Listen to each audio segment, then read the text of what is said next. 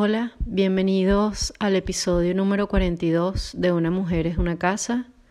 Bienvenidos a quienes están acá por primera vez y también a quienes ya forman parte de esta comunidad.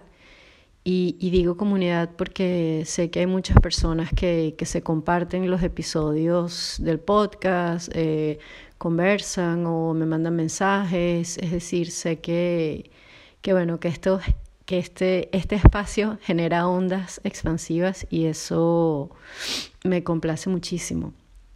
Eh, como saben, tenemos ya dos episodios anteriores en esta temporada. Eh, uno que hablaba sobre las decisiones, que es el episodio 40, y el episodio 41 en el que eh, de alguna manera cuento mi experiencia de construyendo acerca de lo que yo pensaba era el amor de pareja y, lo que está haciendo en este momento de mi vida. Eh, el episodio 42, este que estamos grabando, que estoy grabando el día de hoy, vamos a hablar sobre el duelo. El duelo, un tránsito oscuro sin calendario. Em, digo sin calendario porque realmente em, me parece un poco injusto, me parece inclusive hasta cruel cuando una persona está atravesando un duelo, cuando estamos atravesando un duelo, em, pensar que, eso tiene, digamos, una, una fecha límite. Eh, y no, no es así. Desconfío mucho de, esas fórmulas para, eh, no sé, en tres meses superar tal cosa. Eh, sí, sí y no. Ah, creo que si bien es cierto que es importante saber que, que, tenemos la fortaleza dentro de nosotros para, para navegar y salir de los episodios oscuros, también es cierto que esos tiempos no son tan objetificables, no son eficientes, no son eficaces, es decir, pensar que, bueno, me voy a poner eh, tres meses para atravesar un duelo, o un año, o cinco años, no lo sé. Creo que eh, depende de muchos factores, aunque claro que hay que ponerse, digamos, el, el, el objetivo, el compromiso propio de, bueno, voy a atravesar esta situación y luego voy a eh, concentrarme en trabajar para sentirme mejor pero si no lo atravieso, eso, eso no va a suceder. Cuando me puse a pensar en, en la palabra duelo en español, se me olvidó por completo que un duelo también es un combate, es un combate a consecuencia de un reto. ¿Se acuerdan esas, esas imágenes que vemos de eh, siglos anteriores en las que normalmente eran dos hombres que se distanciaban con una pistola y luego se volteaban, es decir, hay un, hay un, hay un enfrentamiento, ¿no? Y hay, y hay una especie de, de desafío a ver quién es el que queda vivo. Y entonces se me ocurrió pensar cómo, cómo es una metáfora de que cuando atravesamos un duelo, que un duelo tiene que ver con una pérdida, eh, realmente eh, de alguna manera simbólica es, bueno, quién queda vivo después de esa pérdida, ¿no? ¿Quién, quién, quién surge? ¿Quién es la persona que surge después de ese enfrentamiento? Eh, que puede ser el enfrentamiento de la pérdida de un ser querido, de un país, de una relación, de, en fin, todas unas, unas cuestiones que vamos a hablar en, en, en breve, pero sí, el, el duelo. El duelo es, es una pérdida. Además, esto me hace pensar mucho en un poema bellísimo de Elizabeth Bishop, que en inglés se llama One Art. Y recuerdo perfectamente uno, uno de los versos dice, eh, The art of losing isn't hard to master. Eh, el arte de perder no es, eh, no es difícil de dominar, ¿no? Y, y, y luego ella va y, y, en ese poema ella cuenta como que, bueno, practícalo poco a poco, ve perdiendo cosas insignificantes poco a poco para que luego eh, aprendas a perder lo grande. Y yo descubrí ese poema a los treinta y tantos años por una amiga muy querida que, me presentó a Elizabeth Bishop su obra y, ese poema me ha acompañado en muchos momentos. Y, pienso entonces como cuando era muy jovencita, eh, bueno, como que ya estaba practicando, porque yo lo perdía todo. Eh, perdía, perdía los arcillos, perdía los aretes, ¿no? Perdía eh, juguetes, perdía cosas que me daban, perdía cosas en el colegio, o sea, yo me costaba mucho tener como apego con lo material, pero en cambio sí podía cuidar con mucho, eh, con, como con mucha obsesión cosas que para otras personas pudiesen parecer insignificantes, ¿no? Era una especie de eh, compromiso con lo simbólico, pero una cosa como muy inconsciente. Era, era una niña. Em, luego, bueno, el duelo. Creo que, o, la primera noción de duelo que tengo es cuando mi abuelo, el, el, el padrastro de mi mamá, enferma de cáncer y muere yo tendría más o menos, creo que tendría 15 años. Y para mí fue una experiencia increíble porque bueno, yo estuve ahí en, el, en el, momento de su muerte y, y, le sostenía su mano y, o sea, y, fue muy impactante para mí ese momento. Era, era una persona muy cercana para mí, una figura importante. Pero bueno, el duelo como que eh, lo vivía como, como, como espectadora, ¿no? Veía a mi abuela, tuvimos que viajar del interior, eh, su muerte ocurrió en Caracas, pero él era de una provincia de Venezuela. Entonces, bueno, tuvimos que viajar porque su familia estaba allá, en fin, y, yo veía todo aquello, ¿no? Como muy teatral, como muy... y el velorio, y el entierro, y la gente. Para mí era como bueno, era eso, era como una puesta en escena, ¿no? Y yo no entendía muy bien cómo me sentía, sí sentía como que había una pérdida de, de algo en mi vida, ¿no? Que algo ya, ya no. Pero además ese año coincide con, eh, con que mi papá eh, fue diagnosticado con un, con un tumor y luego, bueno, con unos linfomas, entonces fue su primera experiencia con el cáncer y pero a mí eso realmente sí me, me, me movió mucho. Recuerdo que, eh, que, que, estaba muy distraída en el colegio, no, no, no le prestaba atención a las clases y, y, estaba como una especie como de limbo en el que solo me dedicaba a, a dibujar y, y, me preguntaba mucho como que, bueno, ¿qué pasaría con mi papá? ¿Qué pasaría con mi papá y su enfermedad? Eh, y recuerdo entonces que, bueno, mi papá en aquel momento lo supera, ¿no? Eh, y, pasa, eh, digamos como que logra entrar en, en remisión. Em, recuerdo que en aquel momento mis padres, pero bueno, yo tenía una relación muy conflictiva con mi papá. Entonces, creo que me aterraba mucho la idea de que se muriese y yo tenía como que todas estas cuestiones con él, en contra de él y no las había trabajado, pero tampoco sabía cómo trabajarlas. Pero entonces me tenía muy mal la idea como de perder lo que se muriese, estaba como muy, muy complicada por dentro. Recuerdo entonces que eh, mi papá se pone de acuerdo con mi mamá, con mi padrastro y tal, y me mandan para una especie de retiro todo New Age, hippie, en las afueras de Caracas, en una montaña.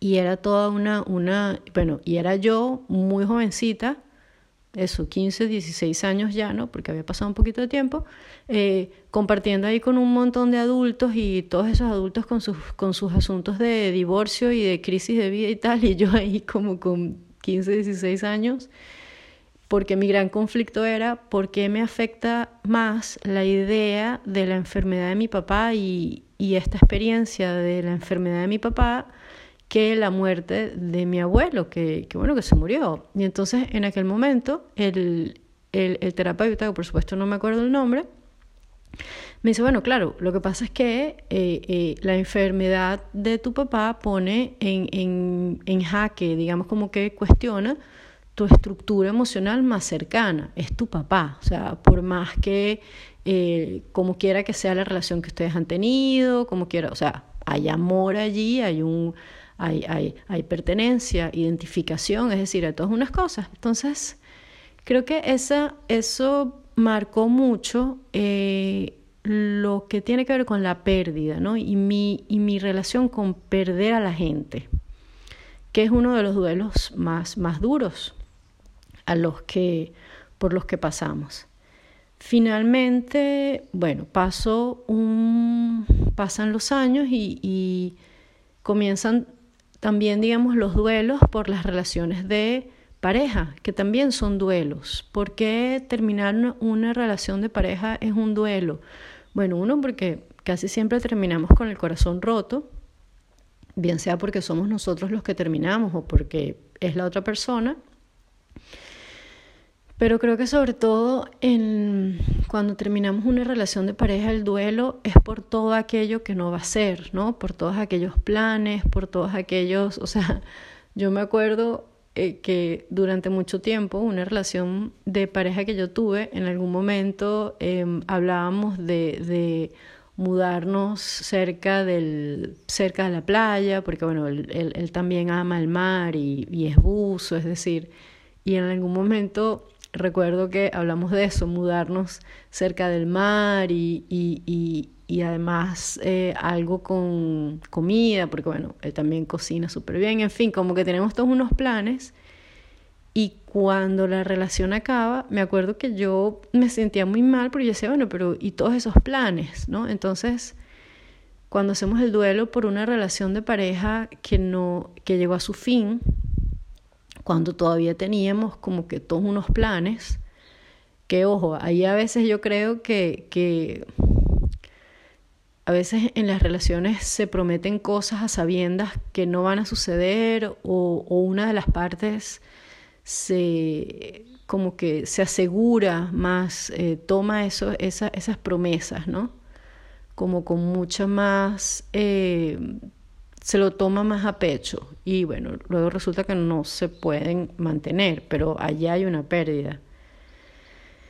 Em, el duelo, creo que, bueno, creo no sé que una de, las experiencias que, que marcó mi vida, que ya lo he conversado aquí, es cuando mi papá enferma de nuevo, yo tenía 21 años eh, y atraviesa de nuevo un tratamiento eh, de quimioterapia y todo esto con el cáncer, eh, muere eh, nueve meses después, más o menos, y, y, bueno, para mí ese fue un duelo, un duelo largo, un duelo que en su momento, digamos, con todo lo de el velorio, la cremación, todo esto, yo ni siquiera conseguía llorar de lo trancada que estaba. Me voy de viaje sola para las montañas, Finalmente regreso a Caracas, lloro como dos semanas después, es que yo logro como llorar y ya esto es, digamos, septiembre más o menos de ese año. Eh, y, y, bueno, un año después estaba separada de mi pareja y embarazada, embarazada de seis meses, ¿no? Porque bueno, los lutos, los lutos hacen eso, los lutos hacen los lutos que no, que no vivimos y yo en su momento no sabía que necesitaba tanto apoyo, porque además para mí coincide la muerte de mi papá con que eh, un mes y tanto después, o dos meses después, algo así, mi hermano, mi hermano mayor, que, que hijo de mi padrastro, eh, se va a vivir fuera del país. O sea, yo en, un transcurso de dos meses y medio, una cosa así, pierdo dos figuras masculinas importantísimas para mí. Y, y eso me, bueno, me afectó muchísimo. Eh, comienzo a salir entonces con, con, un hombre 10 años mayor, bueno, así, de antojitos, ¿no? O sea, psicoanálisis, Freud 101, muy fácil de ver qué era lo que estaba pasando allí. Por supuesto, yo no lo veía eh, y, y obviamente con con lo terca que, que puedo ser y que era mucho más terca cuando era más joven, mi familia, bueno, sabía que, que imponerse en contra de esa relación solo lo haría peor, pero además en esa relación que, que bueno, no viene al caso los detalles, yo me, me, me empeño que quiero ser mamá, ¿no? Y, y, de hecho quedo embarazada una primera vez, pierdo ese bebé ya tenía, ya tenía como tres meses eh, y pierdo el bebé. Entonces ya ahí también otro luto, ¿no? Y, y pero, o sea, es otro luto eh, en medio de ese luto mal resolvido de mi papá, pero que además se mezcla con que en ese momento muere el mejor amigo de mi mamá.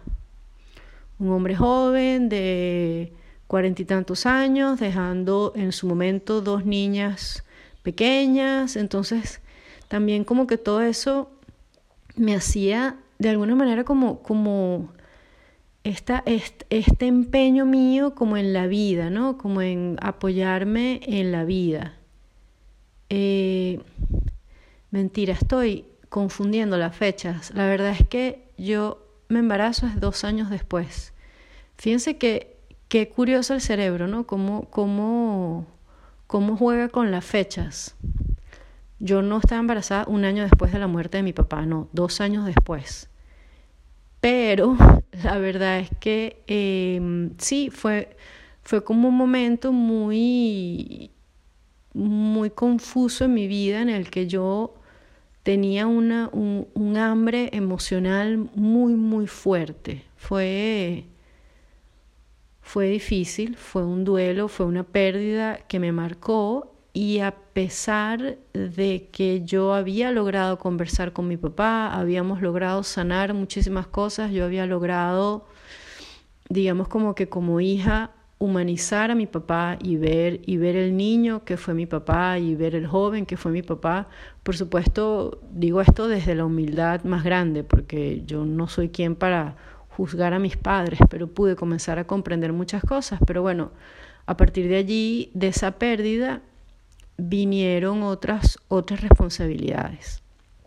Entonces, claro, esa, esa parte de esos duelos, ¿no? Eh, la muerte de mi papá, la ida de mi hermano fuera del país, luego entonces yo comienzo esta relación de pareja con este hombre tan, tan 10 eh, años mayor, ahí yo eh, me mudo con él, dejo mi casa, o sea, dejo de ser, digamos, la niña de la casa, ahí también hay una pérdida. Cuando vamos, digamos, transitando otras etapas, dejamos de ser aquellos que fuimos. ¿Se acuerdan esa, esa imagen del duelo, no?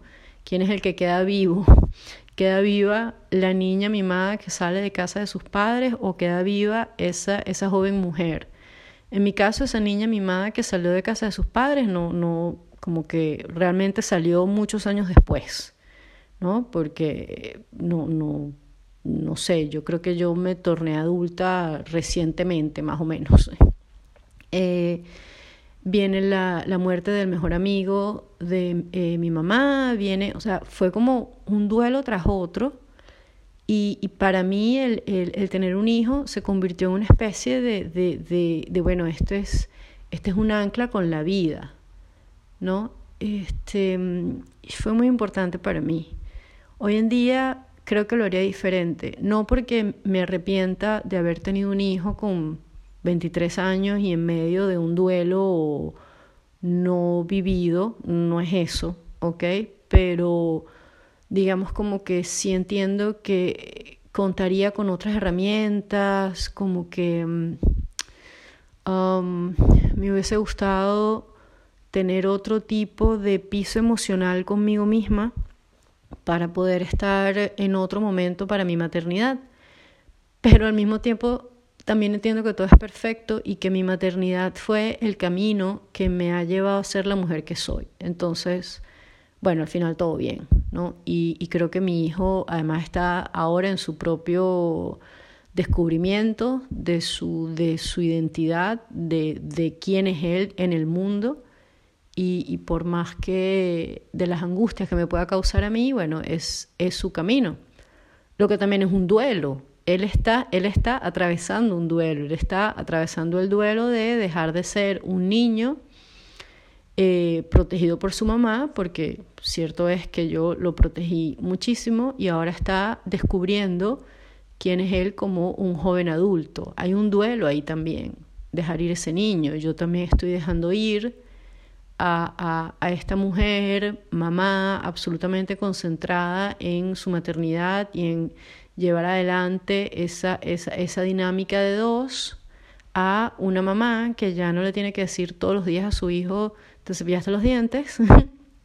eh, es otro, ahora soy mamá desde otra dinámica que la estoy aprendiendo también mientras mi hijo aprende a ser un joven adulto pero además también estoy dejando ir, estoy dejando morir a, a, esa mujer solitaria, a esa mujer que por más de 20 años no había convivido con un hombre. Entonces, todo esto también sucede, ¿no? Em, pero además hablo del duelo justamente después de una experiencia muy, muy dura a finales de abril de este año, que fue el último episodio del podcast que, que grabé antes de la larga pausa, que fue a raíz de la muerte de, de uno de mis grandes amigos, de, de, una figura muy importante para mí, y que, y que además su muerte simbólicamente fue, fue eh, me atravesó muchísimo, me, me, me rompió, me hizo, eh, digamos, cuestionarme muchísimas cosas y pero además demoré mucho de nuevo en entender que estaba atravesando un duelo. Claro, menos, ¿no? Este, entender que estaba atravesando el duelo de la muerte de mi papá, demoré años, porque de hecho creo que fueron tres, cuatro años, soñaba sistemáticamente que mi papá estaba vivo y que en realidad se había escondido porque, no sé, en fin, por cuentos ahí que no vienen eh, a cuestión y entonces yo le reclamaba que como que había fingido su muerte, o sea, para mí inconscientemente no, no lo aceptaba. La muerte, la muerte de mi amigo, si bien aceptarla ha sido, eh, ha sido abstracto porque ha sido hacer el duelo a distancia, no poder acompañarnos entre, entre los amigos en común, no poder eh, ni siquiera acompañar a su familia, ni siquiera poder abrazar a mi mamá, o, sea, ha sido como, como, como, un poco abstracto y a veces siento que han pasado meses y cuando saco la cuenta me doy cuenta que no, han pasado apenas meses. Eh, y, pero parece mucho más tiempo a veces, o no, es, es relativo, pero además como, como su muerte para mí simbólicamente me, me, me tumbó porque fue el, el también emocionalmente vivir la muerte del, del inmigrante, de el yo haber decidido dejar mi país, que para mí eh, es, hay una orfandad allí, yo respeto muchísimo a toda la gente, a todas las personas que están en, en, mi país y, y, soy incapaz de juzgar las decisiones de nadie. La mía fue irme, la mía fue eh, decidir que yo quería hacer una vida en otro lugar, pero además eh, yo pierdo las referencias, o sea, Ninguna de las casas donde yo pasé mi infancia existen. Yo no puedo ir a la casa de mis abuelos, yo no puedo ir a la casa en donde yo crecí. Eh, mis padres ya tampoco están en mi país. Eh, las cosas ya no tienen el nombre que tenían, es decir, las plazas a las que yo iba o los lugares a los que yo iba o los amigos, es decir, es como, eh, digamos, yo pudiese volver por vacaciones o por la decisión que fuese, pero sé que, que, que es otro, ¿no? Es, es otro, por más que hayan referencias que yo puedo manejar. Y entonces, claro, ahí viene la duda, bueno, pero digamos, porque este quiebre no fue en, en, en abril 2018, cuando me mudó de Venezuela para Polonia. Y, y, sí, sí hubo un duelo allí y pasé muchísimos meses que, que, por algo surge este podcast también meses después, porque era mi manera de poder conversar en un medio en el que yo no conocía a nadie, no hablaba eh, la lengua, estaba completamente aislada, además fue, el, el, fue, fue, una mudanza muy rápida, muy eh, violenta, que vino además con, un, con el fin de una relación de pareja en la que yo había puesto también todas unas ilusiones de que él pudiese venirse a Europa y que eventualmente después hiciésemos una vida aquí en común. En fin, fue como también las pérdidas, el duelo. Y, y realmente no fue sino hasta hace, creo que dos meses, una cosa así, quizás menos, mes y medio, lo relativo del tiempo, ¿no? Y lo poco importante que es, eh, que yo pude verbalizar y decir, sí, estoy en duelo, estoy pasando un duelo, he pasado por un duelo, como fue súper importante cuando hace meses una gran amiga y, a quien le tengo muchísimo cariño, Holanda Castro de eh, eh, eh, Mujer Mandala, me dice, estás deprimida y, y acéptalo, o sea, míralo y fue como, ah, claro, es verdad, esto está pasando y contrario a, a, aceptar que estaba pasando por, un, por una depresión a causa del duelo, el duelo de mi amigo, el duelo migratorio, el duelo de no saber cuándo voy a volver a ver a mis padres, cuándo voy a volver a ver a, a, a muchos de mis amigos, eh, el duelo por una vida que ya no existe, ¿no? El duelo por, por una vida profesional que ya no existe, el duelo por una casa que no sé ni qué hacer con ella, es decir, todas unas pérdidas, ¿no? Todo ese, ese, esa, mm, ese, ese arte de perder que dice Elizabeth Bishop en su, en su poema, digamos como que se me vino todo encima. Eh, y contrario a lo que pudiese parecer, como que bueno, eh, aceptar que estaba pasando por una depresión me puso peor, no, fue como, ah, ok, esto está sucediendo. Y fue, y fue muy bello, de verdad que esa es la palabra, fue muy bello porque aceptar que, que yo estaba en ese lugar oscuro fue como, ah, ok, estoy aquí, vale, estoy aquí y tengo que transitar con esto que estoy aquí y entonces voy a, a, a, a vivirlo. Y entonces cuando pude, cuando sentí que tenía la fuerza, comencé a buscar ayuda y fue entonces cuando contacto a, a, a, Silvia, que tiene una, un, toda una terapia con eh, neurolingüística y con crear otras narrativas y, y eso me ha ayudado muchísimo, pero poder decirle a ella, sí, yo estoy atravesando un duelo, sí, yo puedo entender la muerte, pero la muerte de mi amigo me rompió, la muerte de mi amigo me, me hizo un quiebre. Eh, fue importante y de nuevo aceptarlo fue como el inicio de, ok, ya lo veo, ya lo tengo aquí en la mano, puedo decidir qué hacer con él.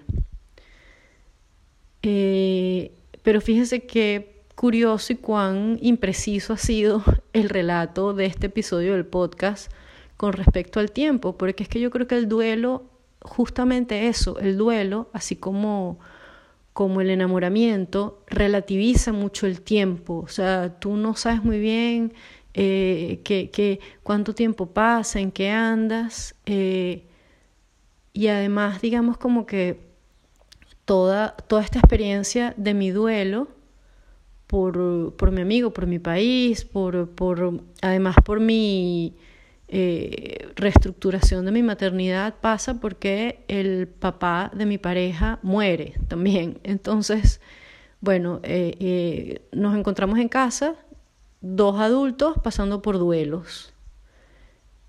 y él además, bueno, también experimentando la muerte de un padre, ¿no? Que para un hombre además tiene todas otras cargas simbólicas. Entonces, también ha sido los dos acompañándonos a hacer el luto y, y transitarlo y, y, llevarnos de la mano. No sé cuánto tiempo.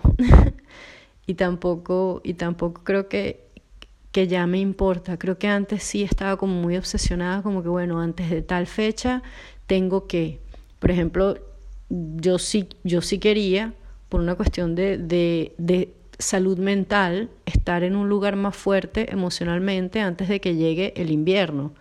Porque bueno, yo sé que me afecta mucho el invierno, me, me es muy duro.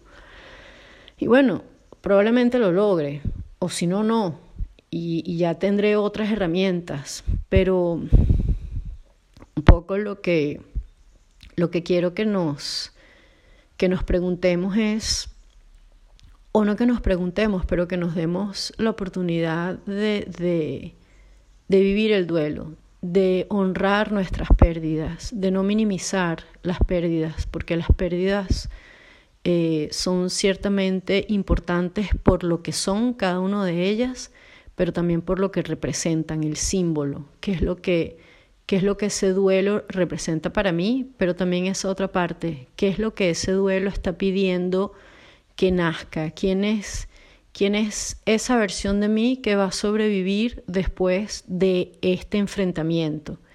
Y creo que eso es importante planteárselo y respirar. Creo que eso, importante respirar. Bueno, este episodio no le voy a poner música porque espero que escuchen los pajaritos del, del lugar en el campo en el que estoy. Y, y bueno, nos, nos escuchamos en, en el próximo episodio del podcast. Muchísimas gracias por estar aquí. Eh, por favor, eh, recuerden compartir con quienes ustedes quieran este, este episodio y cualquier comentario. Estoy a la orden por eh, mensaje o por comentarios en el, en el Instagram. seguimos. Un abrazo.